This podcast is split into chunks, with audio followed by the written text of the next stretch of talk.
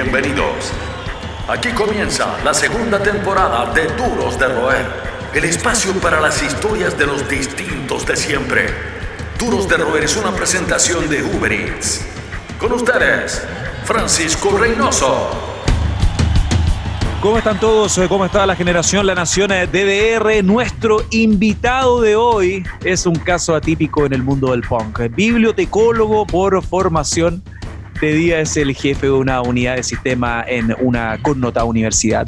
Y de noche es eh, parte de una de las bandas eh, más importantes eh, del punk rock chileno que él mismo fundó hace ya casi 30 años. Impresionante cómo pasa el tiempo. Todo gracias al empuje de su viejo, un destacado hombre de radio responsable del funcionamiento técnico de famosas emisoras de este país. Con Bebés Paranoicos logró repletar un teatro caupolicán en un género que históricamente ha tenido poca cabida en los medios y además trabajó con uno de sus grandes ídolos musicales, Mr. Bill Stevenson de Descendants, banda favorita también de este humilde comunicador. Porque para hacer música en Chile y no existir después de tres décadas, hay que ser un duro de roer.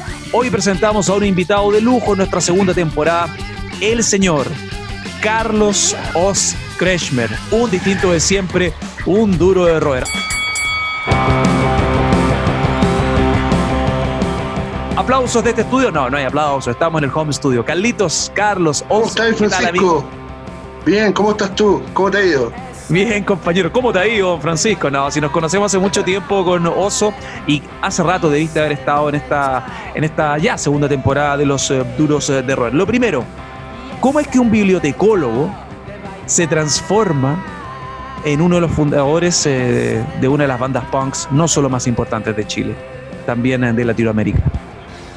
Eh, bueno, antes de ser bibliotecólogo, tengo que contarte que todo esto partió en el colegio, en la media.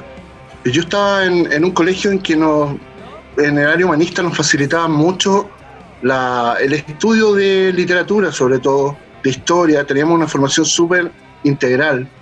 Y yo no quería estudiar periodismo porque la mayoría de mis compañeros estudiaban periodismo eh, o iban a estudiar periodismo cuando saliéramos de cuarto medio. Y mm, yo tenía mucha facilidad para la historia, para la literatura, para, las comunicaciones igual. Eh, pero también para la música, o sea, tenía una pasión muy grande por la música y este colegio nos dio la facilidad de hacernos unas bandas en, la clase de música. Te estoy hablando del Instituto Nacional. Y bueno, la, clase de música, tercero cuarto medio, era hacer banda, como fuera. Habían instrumentos eléctricos y también instrumentos normales, desde la típica flauta, bueno, guitarra de palo, hasta batería y bajo. El problema es que no sabíamos tocar mucho, pero eh, teníamos las ganas y entonces toda esta posibilidad que nos dio el colegio se terminó transformando en una vocación para mí, que fue el área humanista, eh, bibliotecología, porque me permitía abarcar cada una de estas cosas que a mí me gustaban. Era una carrera poco tradicional, igual, con un mercado laboral bien estable. Eh, a mí siempre me ha gustado leer, entonces me, gustaba mucho estar ahí. Y la música se germinó en ese colegio. Hicimos una banda así en tercero medio de metal. obviamente no, no, alcanzamos a dar ninguna prueba con eso, o sea, nos disolvieron rápidamente. ¿Partiste con el metal entonces? ¿Tu primer estímulo del rock fue el metal? Sí, el metal. O sea, lo primero que me gustó fue el heavy metal, así bandas tipo eh, Judas Priest, Iron Maiden, Ozzy, eh, esa clase de metal, de heavy metal que estaba como muy en boga en el 84, cuando yo estaba en el colegio. Eh, Twisted Sister, Quiet Riot, ese, ese metal, así como medio glam, pre-glam, pero era melódico igual y power. Esa fue la primera música que me gustó a mí. Y de ahí el metal, la metálica, directo. Igual en esa época, convengamos, en los 80 estaba todo pasando con Quiet Riot, Twisted Sister, Motel Crew, US Priest, Iron Maiden, están como muchas de, esas bandas sacando los discos más importantes hasta hoy. No había mucho estilo de punk. Sobre todo la que me gustó muchísimo en esa época era Scorpions. Ay, mira. Sí, rápido, melódico, entonces, por ahí viene un poco la. Oye, qué buena, qué buena esa, esa mención, porque efectivamente hay muchas bandas de todo nuestro gusto actual, ahora que uno ya conoce bandas de pan californiana y todo aquello, que le deben harto a Scorpions. Los alemanes eh, que llevan como 10 años despidiéndose. es clásico eso. Marcaron. Sí, hay incluso interesante entre el metal y el punk que tiene mucho que ver con tus inicios también que vamos a ahondar en, esta conversación que hace rato, como digo, debimos haber eh, tenido. ¿Te influenciaste o te sientes reflejado también? Porque hay casos ya músicos del punk rock que tienen que ver con la academia, ¿no? Desde Brian, desde Brian May de Queen, pasando a Dexter Holland de The Offspring, Greg Graffin de Bad Religion, eh, Milo de Descendants. ¿Hay algún caso que te identifique, alguna historia de todos esos personajes del mundo, ¿no? De la, de la, de la, de la academia con el pan rock o el rock más amplio. De la mezcla entre la academia. Porque hay muchos músicos que también tienen una experiencia en casas de estudios superiores, con magíster. Claro, pero, pero ellos son doctores, son tipos que realmente o están metidos en la ciencia o, escriben libros. Yo la verdad, te juro, o sea, no, no, no me siento eh, al mismo nivel de ellos para nada. O sea, yo, mm. para mí la bibliotecología era más que una pasión, era una herramienta para ganarme la vida, para poder tocar. Mm. O sea, cuando yo empecé a tocar era imposible pensar, bueno, y todavía lo es un poco, en poder vivir de la música. O sea, no, no, había ninguna posibilidad.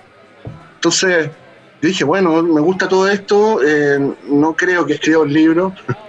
Eh, la verdad es que no, no, no, me siento a la altura siquiera de poder compararme con tipos que son doctores en, en sus áreas. Para nada. ¿Cuáles fueron los primeros shows eh, que te marcaron? Yo conozco varios amigos que ya se acercan a los 50 años, que por ejemplo la Río Rock in Rio en el 85 fue otra cosa, fue así como realmente era como un Disneyland que estaba a horas de avión de Santiago de Chile, un Santiago de Chile en pleno apagón cultural. ¿Qué hay de esos simbolismos para ti? Rock in Rio sí, claramente fue importante. Ya ha sido el año 85, 86 por ahí. 85. Bueno, imagínate un festival primero que nada, aclararte que a Chile no venía nadie. O sea, nada. Prohibían hasta Queen.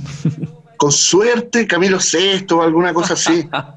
bueno, no venía nadie. Entonces, pero sí había cobertura. Habían programas de música en la, radio donde te mostraban lo que estaba pasando. Y Rock in Rio fue una voladura de cabeza para todo. O sea, imagínate, Queen, Ozzy, Iron Maiden, eh, no, no, sé, no me acuerdo qué más, bueno, pero una cantidad de bandas de Scorpions también estuve, que te, a mí me encantaban, bueno, y poder verlas en Rock in Rio, eh, no fui personalmente, pero, pero claro, era algo que me hubiera gustado ver cuando fuese más grande.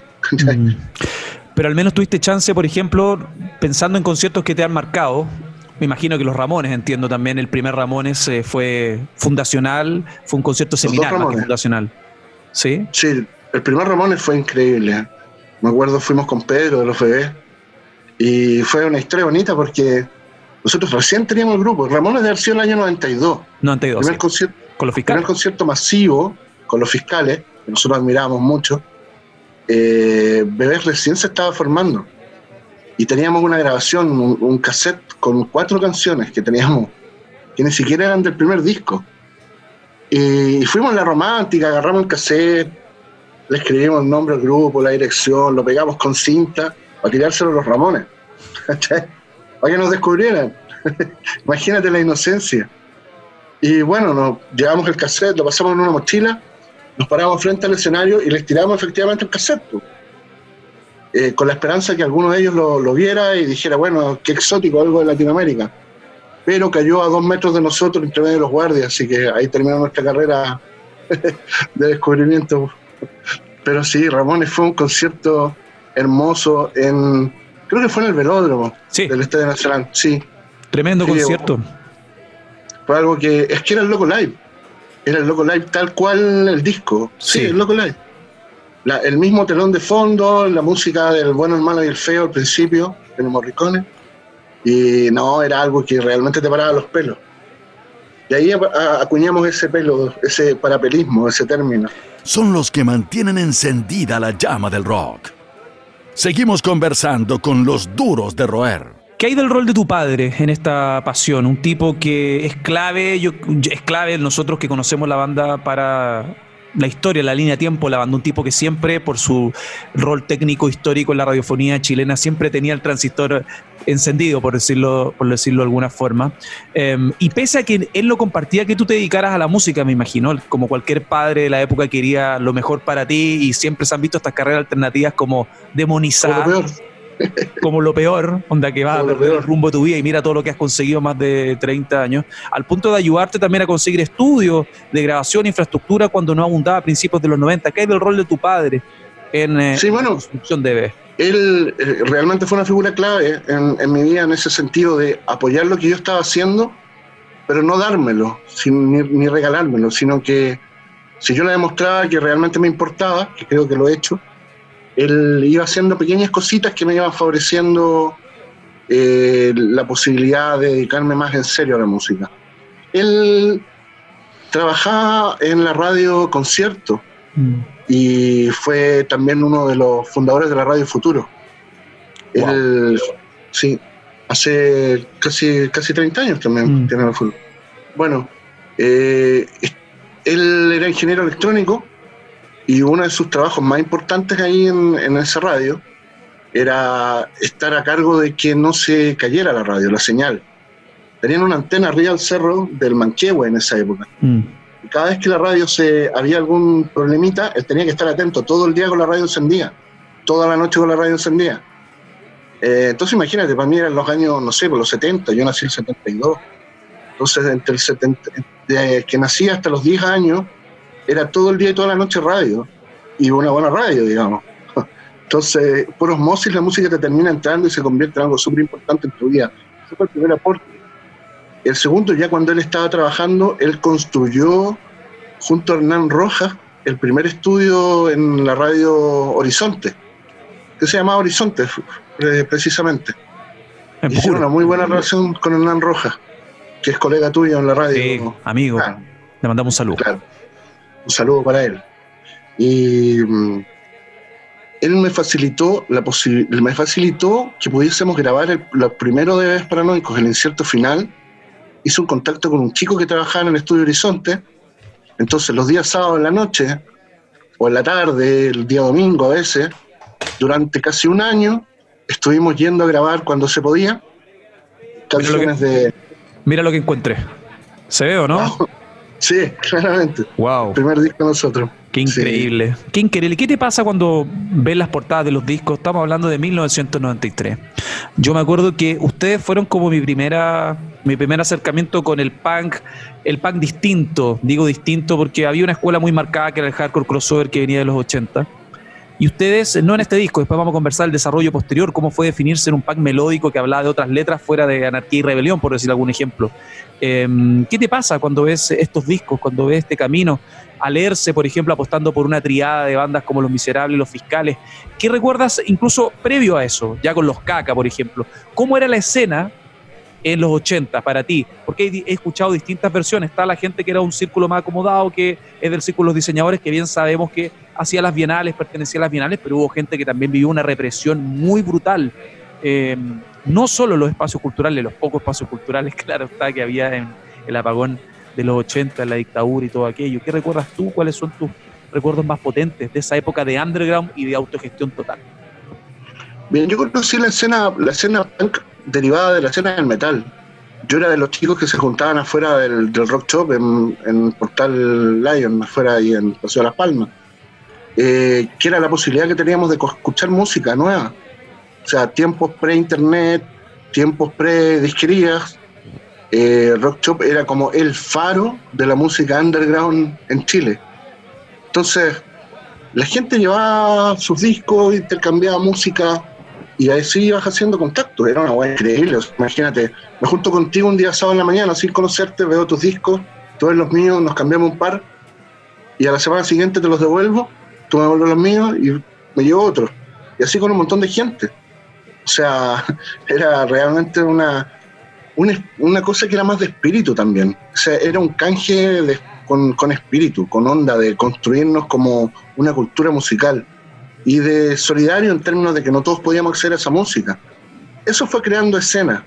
Y eso yo lo aprendí de la escena metalera. El, mismo tema de, hacer demos, de grabar un cassette en un estudio y sacarlo, yo lo aprendí de, la escena metalera que venía haciendo lo mismo. O sea, Pentagram había sacado hasta un 7 pulgadas, pero me acuerdo... Icónico.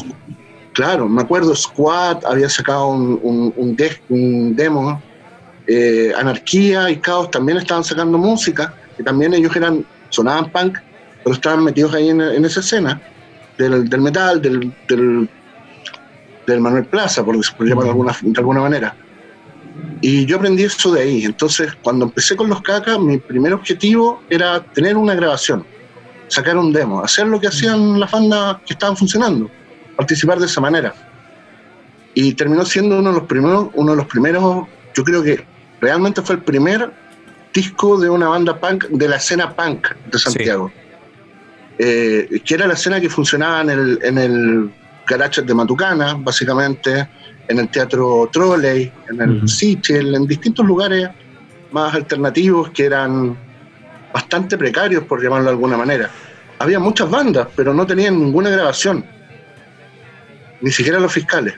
¿Qué hay de la violencia? Eh, la violencia que nunca ha dejado estar eh, en, el, circuito. En esa época, en esa época el, underground era un espacio donde no había violencia entre los pares, mayormente.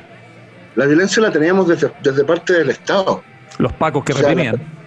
los pacos que reprimían y la sociedad también que te cosificaba y que te castigaba por vestirte como te vestías, por los peinados que tenías, o por, por ser rupturista en ese sentido. Mm. Eh, la sociedad militar, bueno, es muy de uniforme. Entonces, eh, de ordenado, de pelito corto, y nosotros éramos todo lo contrario, o sea, éramos de los que íbamos a un concierto en metro y la gente hacía un círculo alrededor nuestro, porque realmente les, dábamos desconfianza. Esa era la violencia que nosotros sentíamos. Y en la escena, usted tuvo una tocata en Matucana, era gente de distintos estilos, había gente New Wave, punky, eh, tipos más skin, con un look más así, más, más skin, eh, ska. No, no era algo así como, ah, tú no perteneces a este microcírculo en el cual yo participo. No era tan sectario como ahora, donde los skin tienen distintas facciones y se agarran no, no en mala. Nada, sectario. Y no solo era música, también había arte, eh, había pintura, había graffiti, hacían expresiones de performance de teatro. Yo ahí vi a, las yeguas del apocalipsis, todo hacer una performance, una cuestión histórica. Estaba Pedro Lemebel eh, que era realmente chocante lo que hacían. Entonces. Súper transgresor. Era muy transgresor. Y todo eso estaba bajo una escena donde el arte, la escena artística de artes plásticas, digamos, se comunicaba con la escena musical, que estaba muy, muy incipiente. Eh, eso duró, digamos, hasta el año 90, 91. El 91, después de la ENART, que fue una, una muestra artística que se hizo cuando empezó la democracia en Chile, se hizo una muestra de varios días la estación Mapocho. Eh, un festival enorme, de varios días. Y un día era el día del rock. Entonces tú ibas y ahí tocaron todas las bandas que existían en el momento. Desde los fiscales, Gatecnia, hasta electrodomésticos. Eh, y yo diría que esa fue la última vez que, que, se vio algo potente. Después de eso se desarmó todo. Y se desarmó también porque la política fue, hizo que se desarmara un movimiento social que había en Chile eh, para sacar a Pinochet de la, del gobierno. Cuando él se fue, eh, él se fue, creo que se fue por las buenas. Se fue súper se fue súper conflicto.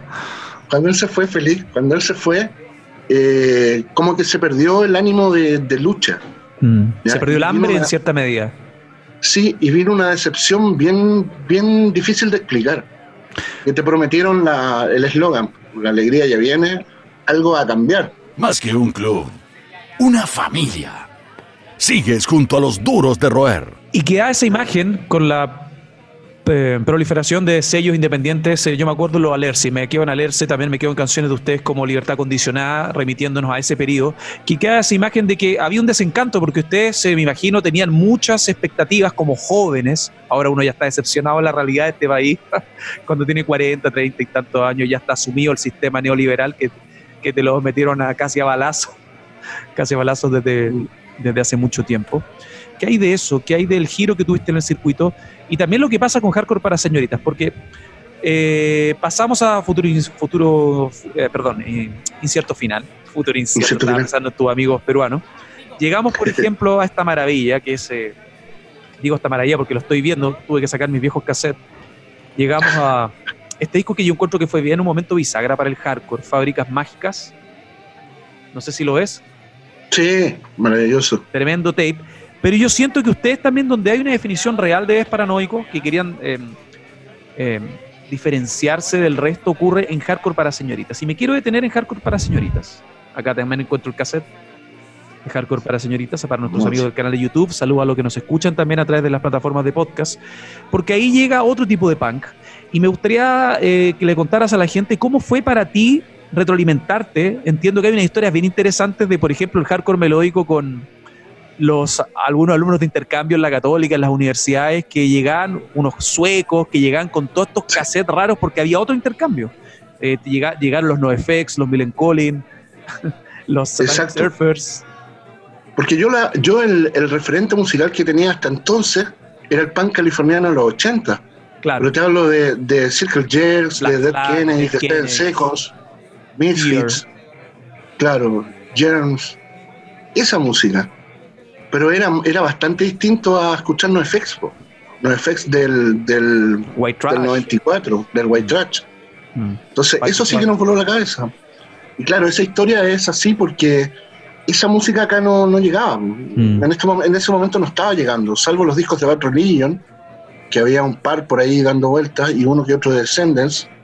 Nos habíamos perdido Mira, nos perdimos entre el Milo Go to College al All. O sea, nos pegamos un salto así como de cinco años en que no, no llegó esa música, ¿entendés? Entonces, eh, hubo un concierto de Ataque, Ataque 77, que era la primera vez que venían a Chile y tocaron con los miserables los fiscales, en, el, en un teatro que quedaba en San Diego con la Avenida Mata. 94, ¿no? Por ahí, sí, 93 diría yo. Ya. 93. En un teatro mm, donde después se hicieron las Spandex, no recuerdo el nombre actualmente, pero un teatro antiguo, ¿ya? La fiesta de Spandex mítica de los 90. Sí. Y mm, era la primera vez que venían y era el primer gran evento punk que se hacía muchos años. Después de las finales, digamos. Y ahí yo tuve la suerte de conocer a través de mi hermano que se encontró en la calle con un grupo de suecos, Juan. Qué increíble esa historia. Se lo encontró en la calle, les le preguntaron por punk y él dijo que había un concierto y lo llevó. Y, me los pasó y me dijo, oye, ando con esta gente, yo no hablo mucho inglés, toma, te los dejo. en mitad del concierto. Y me encontré ahí con dos, tres tipos así, Juan, que no entendían nada, pero después terminamos haciéndonos muy, muy amigos estuvieron como seis meses estudiando español acá. Y él fue el que me entregó una maleta así llena de discos de estas bandas que estamos hablando. Me imagino que todavía los tenéis. Sí, la mayoría, sí. ¿Y qué discos eran? Eh, puta, había, habían varios discos de NoFX. Tenía el demo de Satanic Surfers, en demo. ¿Por qué dices, disculpa, dices tenía porque se lo llevó o porque lo cambiaste? No, no, no, ese lo perdí en, alguna, en algún momento. Era el demo cassette. Sí, por eso. Me mataste. Después, el Skate to Hell también, primera edición. Qué lindo. Qué lindo. Antes de que saliera por Bad Taste. Sí. o sea, un montón de cosas así. Eh, 59, 59 Things the Pain, Refuse, bandas suecas, pues. Sí. Eh, Burning Heart, toda esa juguería. Mm. Claro. Antes de Burning Heart. Y te trolea mucho. ¿Cómo fue, perdóname, volviendo al tema de las letras y de la música? Porque está el punk melódico. Recibes todos estos estímulos, pero también bebés definen el hardcore para señoritas el futuro, el norte, digo el norte, porque ustedes siempre habían querido salirse del punk, no salirse del punk como ética, como circuito, pero apelar a otras influencias, y eso no fue, no le salió gratis, en el sentido de que hubo, yo recuerdo que hubo una condena de, de los más puristas. ¿Cómo fue armar una escena no sé si es cero, pero una escena completa a partir del hardcore para señorita en adelante, donde también ustedes abrazaron a otros grupos que eran más jóvenes y que los veían ustedes como referencia y se motivaban tanto como ustedes para dar un giro a las influencias más genéricas que habían en los 90. Eh, ¿Qué te puedo contar de eso? No es que nosotros hubiéramos querido salirnos de la escena punk. Yo creo que hasta el momento seguimos metidos en esa escena, en cierta forma. Pero sí teníamos una reacción frente a la violencia que había. Em, los primeros años de Bebés Paranoicos tocábamos entre fiscales y miserables. Y como esas bandas tenían su público y nosotros no, éramos una banda nueva, eh, su público aprovechaba de pelearse mientras nosotros tocábamos. Eso por un lado. Entonces nunca alcanzábamos a terminar de tocar bien. eh, a mostrar bien lo que hacíamos. Después tenías toda esta situación con los skinheads que venían a los conciertos a repartir palos, a los punks, por punks. Daban los conciertos en lugares como Serrano 444. Sí. Y era bien terrible. y era bien terrible. Mm. Entonces eh, teníamos una reacción un poco de que queríamos tocar, pero queríamos alcanzar a tocar alguna vez el set completo. Eh, sí queríamos eh, mejorar nuestro sonido, tratar de presentar una propuesta bien armada. Y en ese sentido, Fábricas Mágicas fue un disco de escuela para nosotros, donde pudimos desarrollar realmente un sonido particular. Eh, si tú lo comparas con el primer disco, el primer disco tiene de todo un poco, hay unos temas medio punk, otros hardcore, hay unos temas medio rock and rolleros, hay unos temas depresivos, en un cierto final, como nada por qué vivir, punto tú. O sea, las letras existenciales siempre han venido en Bebés Paranoicos desde el principio. Eh, y en Fábricas Mágicas hicimos ya un disco más oscuro, más como definido un estilo. Luego, eh, el tercer disco que viene siendo este Hardcore para Señorita, nosotros recibimos esta influencia de bandas californianas que a mí me gustaban mucho, me gustaba mucho la propuesta, de que fuese melódico y acelerado. Yo siempre fui fanático de Seven Seconds, por ejemplo. Lo mismo. Con un mensaje muy positivo también, que también en el mensaje de ustedes había una diferencia. Sobre, yo insisto, personalmente como auditor de la banda, como fanático, em, fue un giro, fue una revelación escuchar las letras. Ustedes hablan de otras cosas, em, eran miradas personales. Eh, una, lo típico también, el desamor, pero con, no tan despechado, sino también con una fuerza más positiva para tirar para arriba, o si uno estaba bajado, se sentía, sentía ese apoyo cuando uno era chico, ese soporte, esa zona de contención en varias canciones de Hardcore para Señoritas, que es un álbum que con el tiempo ha tomado un valor impresionante, porque uno, me imagino que para ti debe ser súper heavy ver el peso de la influencia de tu banda, porque uno dice, ya, chucha, 2021, porque este 2020 ya, mucho ya lo estamos cancelando, ya cagó este año, ya se fue este año, pero el 2021, 2021 son 30 años. ¿Qué te pasa con, con los mensajes, por ejemplo, del álbum tributo, homenaje a Ves Paranoico, donde hay bandas como Chaila, como artistas conocidos, que son amigos de Por Nada Que Hacer, eh, bandas, eh, eh de Perú, ¿Qué, te pasa eh, cuando, llegas a eso, cuando llega a ese material completamente ya listo en la calle, cuando es feedback de gente de Latinoamérica? Eh, es difícil de explicar, o sea, se siente orgullo, pero se siente también el paso del tiempo, que fue demasiado rápido. Creo que, creo, que trabajamos demasiado nosotros con los bebés paranoicos. Fuimos siempre muy metódicos de ensayar, bueno, tres veces por semana, de tratar de hacer temas nuevos. Eh, de, construir un concepto en torno a la música, eh, de, hacer discos conceptuales, eh, de trabajar un poco lo que queríamos decir. Lo de las letras no era, no era una estrategia de voy a escribir sobre esto porque está en boga, al contrario, siempre fue una mirada personal. y yo creo que lo, fundamental ahí fue perder el miedo a, sacar lo que tenía adentro. pero no visceral, sino que con, un concepto más literario, de, poder, digamos, escribir bien lo que querías transmitir. Eh, un, sentido existencialista, eh, no, no, eran letras muy directas tampoco, y eso eh, permitió que la gente le tomara, las tomara como, como les venía para su vida. Entonces, yo creo que todos tienen un feeling distinto con los Entonces, escuchar ese, perdona, escuchar ese disco, el tributo, homenaje, son 26 bandas, eh, sí, pues es súper emocionante porque más encima las bandas hicieron sus propias versiones. Eh, acomodaron la música al sentir de ellos. Y ver otras obras nacidas de tu obra eh, es súper reconfortante, súper bonito de, decir, bueno, no, he perdido el tiempo. aunque para otros sea una pérdida de tiempo, para mí nunca lo fue. O sea, fue, algo que nos enrostraron siempre, estábamos perdiendo el tiempo insistiendo en tanto, tanto insistir pues, con la música. Están en todas partes. Son los duros de roer. ¿Sientes que falta constancia en los mismos actores del rock chileno? ¿Y paciencia?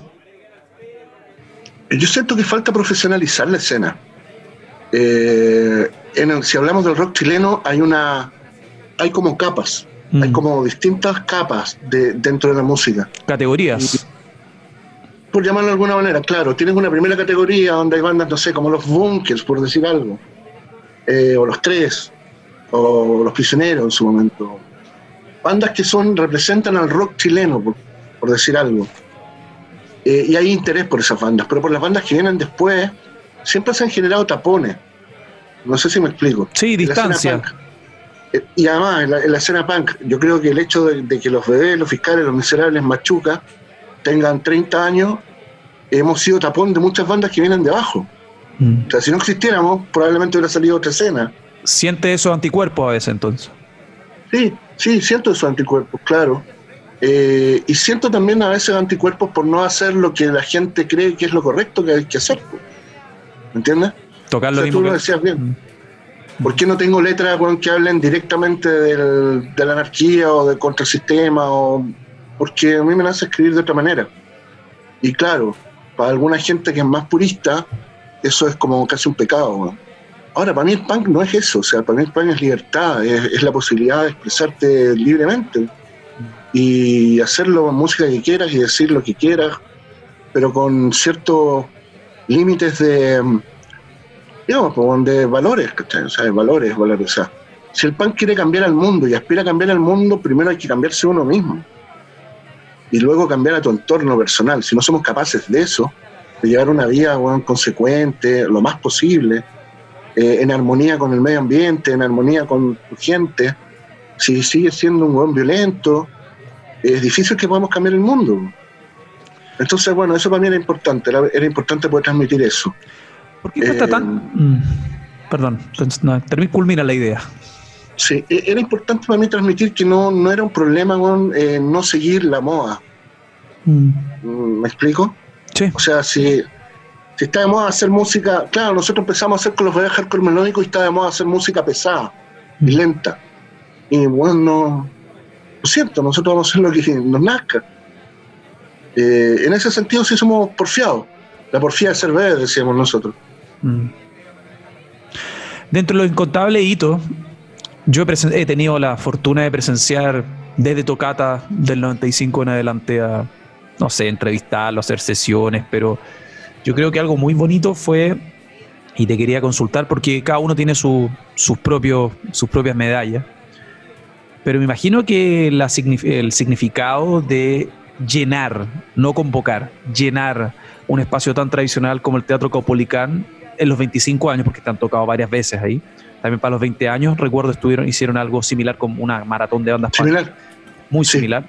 Pero los 25 años fue algo que yo siento que el, eh, fue justamente el objetivo cumplido, porque ustedes siempre había, hablan de una escena de rock, que ustedes querían que la escena de rock subiera el nivel en todo sentido, lo que tú señalas de la profesionalización. Y se sentía eso en esa noche en el Caupolicán, hace cuatro años atrás. Sí, claro. No, eh, lo que pasa es que a mí, por ser bibliotecario, conozco bien las etiquetas. O sea, sé lo que es clasificar una colección de algo. Mm. Pero yo creo que el rock no debería tener esa etiqueta tan marcada.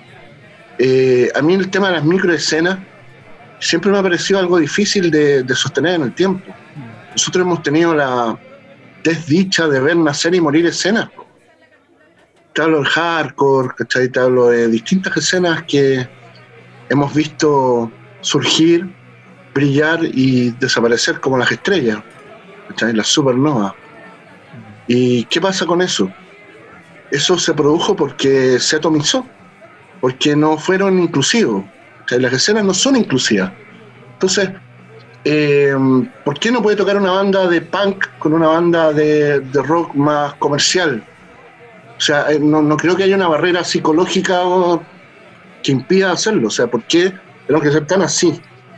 Entonces, por eso hemos sido, nos hemos empeñado en que nuestro público vea bandas que son distintas Desde bandas como Rama, que tocaron con nosotros ese día, que es una música completamente distinta, pero con puntos paralelos.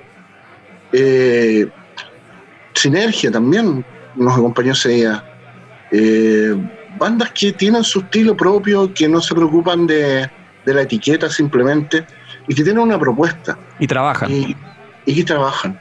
Por eso te decía, yo siento que a la escena le falta para surgir eh, profesionalismo, no solo profesionalismo en los músicos, sino que eh, cada, cada persona que tiene un rol dentro de la escena, el tipo que hace las entradas, el que hace los flyers, el diseñador gráfico, el sonista, los roadies, los equipos de trabajo,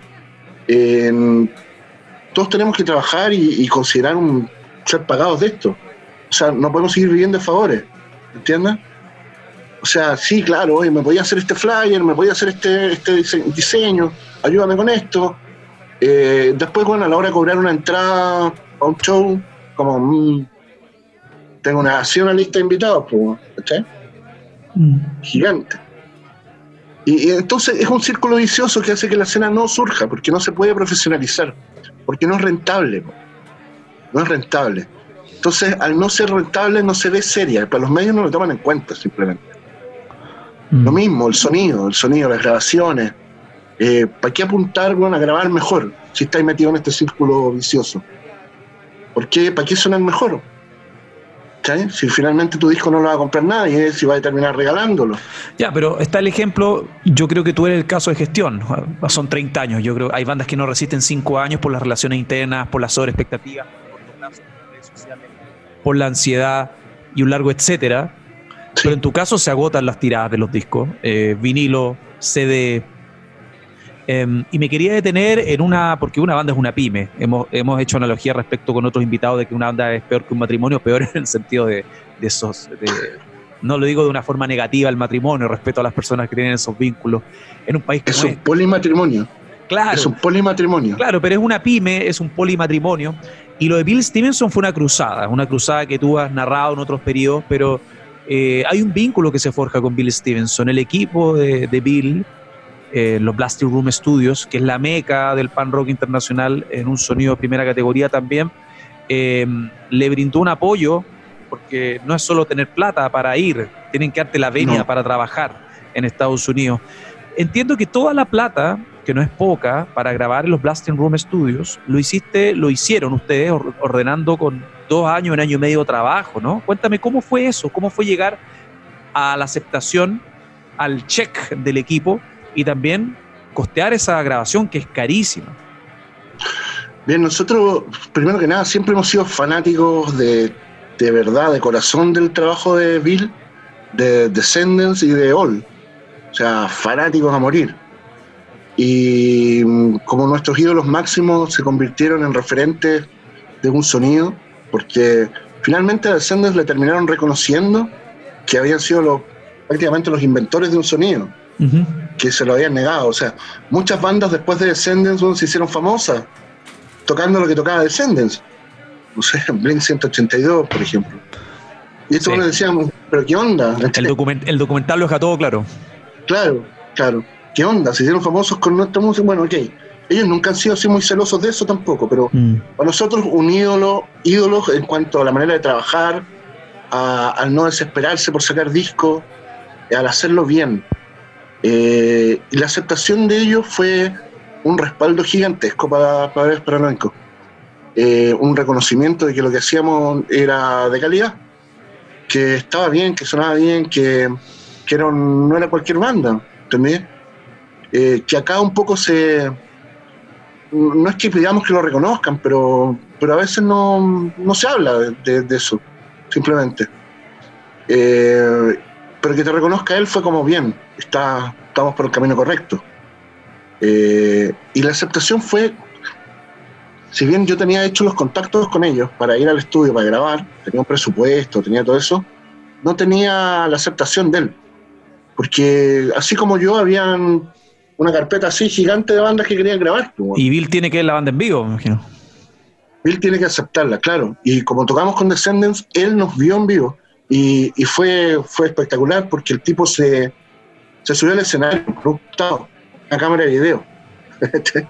Entonces, antes de decirnos que sí o que no, nos dijo que quería escucharnos.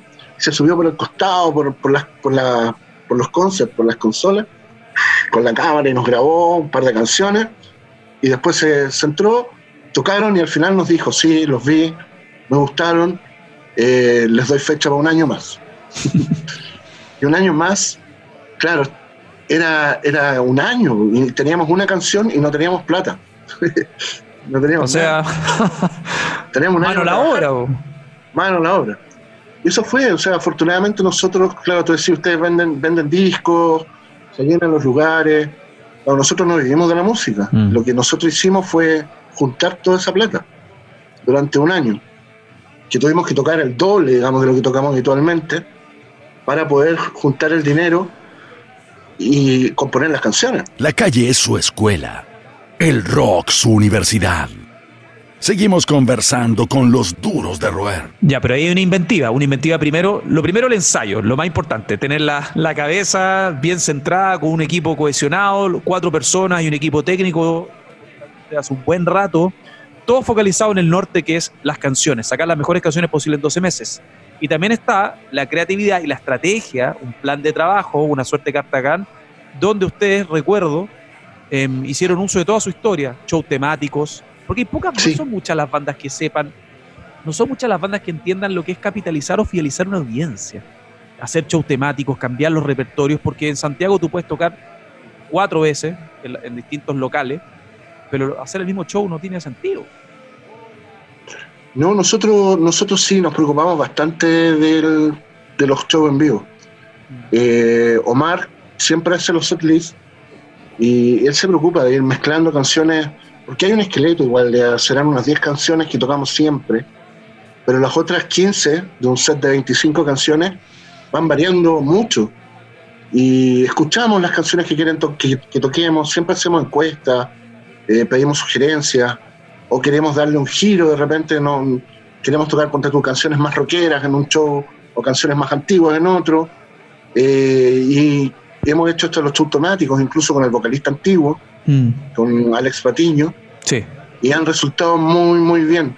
La gente valora sobre todo que nosotros nos preocupamos por buscar buenos lugares, que sean seguros, con buen sonido, y nos tomamos en serio el tema de tocar, de que no sea una cosa descuidada, sino que cuidamos todos los aspectos posibles que están a nuestro alcance para presentar un buen show. Y eso va fidelizando a la gente. ¿Cómo ves el futuro en un corto o largo plazo, considerando que no se va a poder tocar en todo este 2020? Eh, ¿Cómo ves? ¿Cómo ves cómo va a cambiar todo? Porque mucho se habla de, de cómo nos, todos nosotros, como entes, como componentes más bien, no entes, eh, componentes de esta sociedad, eh, en todo sentido, vamos a quedar con secuelas importantes. Pero que hay también del circuito más golpeado de todos, o uno de los más golpeados de todos, que es la industria cultural. ¿Cómo lo ves? Lo veo bastante negativo, para serte franco. Eh, siento que el daño que se va a provocar va a ser irreparable. Va a ser muy difícil de que, que todas las bandas que habían antes sobrevivan. Y los locales. Eh, van a quedar mm, la mitad con suerte. Porque no hay una manera de subsistir de, de no tocar. Mm. Eh, sí podéis componer, sí podéis hacer streaming en tu casa, pero está todo el mundo haciéndolo. Mm. Ahora que empezamos con esto. Eh, y tienes una sobreoferta de gente tocando en su casa. ¿Y a quién le va a interesar eso después de un tiempo? Bueno, ya, no sé, voy a querer ver una película, qué sé yo, los más fanáticos no van a quedar. Y mucha gente va a decir, bueno, no sé, no me queda otra más que vender la guitarra. ¿Qué voy a hacer? Eh, no puedo seguir esperando tocar. ¿Qué Eh, momento para cumplir 30 años? Sí, pero todavía nos queda el 2021. Mm. Se podrá cumplir 30 más uno, qué sé yo. Si es que Sí. llegamos. Eso sí es que llegamos. No, pero hay gente, o sea, hay gente que tiene, ustedes tienen una adherencia sobre la media, absolutamente. Eh, y yo me preguntaba, aparte de eso, de tu rol humanista, la música ha sido un, ¿qué decirlo? Un refugio, ¿no? Un refugio en estos, en estos meses ya de, de confinamiento. Me, me contabas que tienes la, la suerte, porque hay gente que no tiene la suerte de trabajar de forma remota de tu trabajo como bibliotecólogo Sí, claro. en una universidad.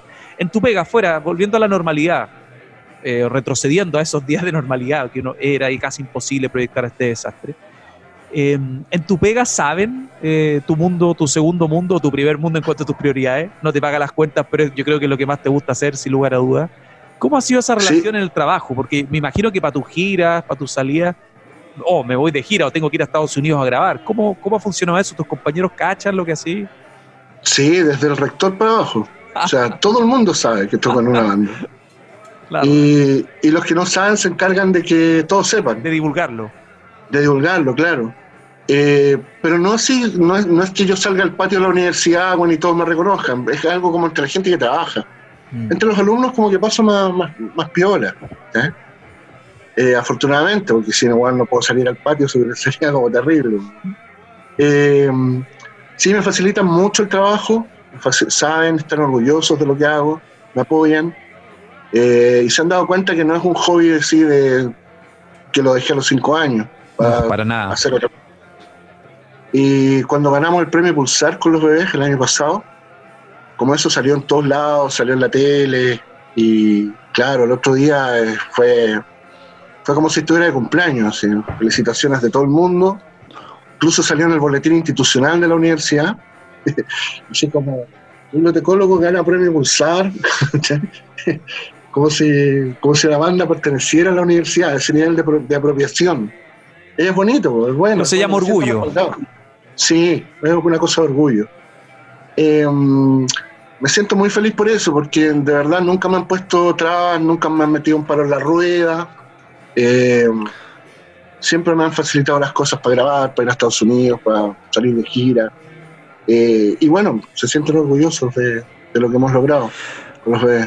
Querido Oso, em, como bibliotecario, ¿alguna lectura que nos recomiendes, eh, autores que te hayan marcado parte de la influencia también para escribir letras.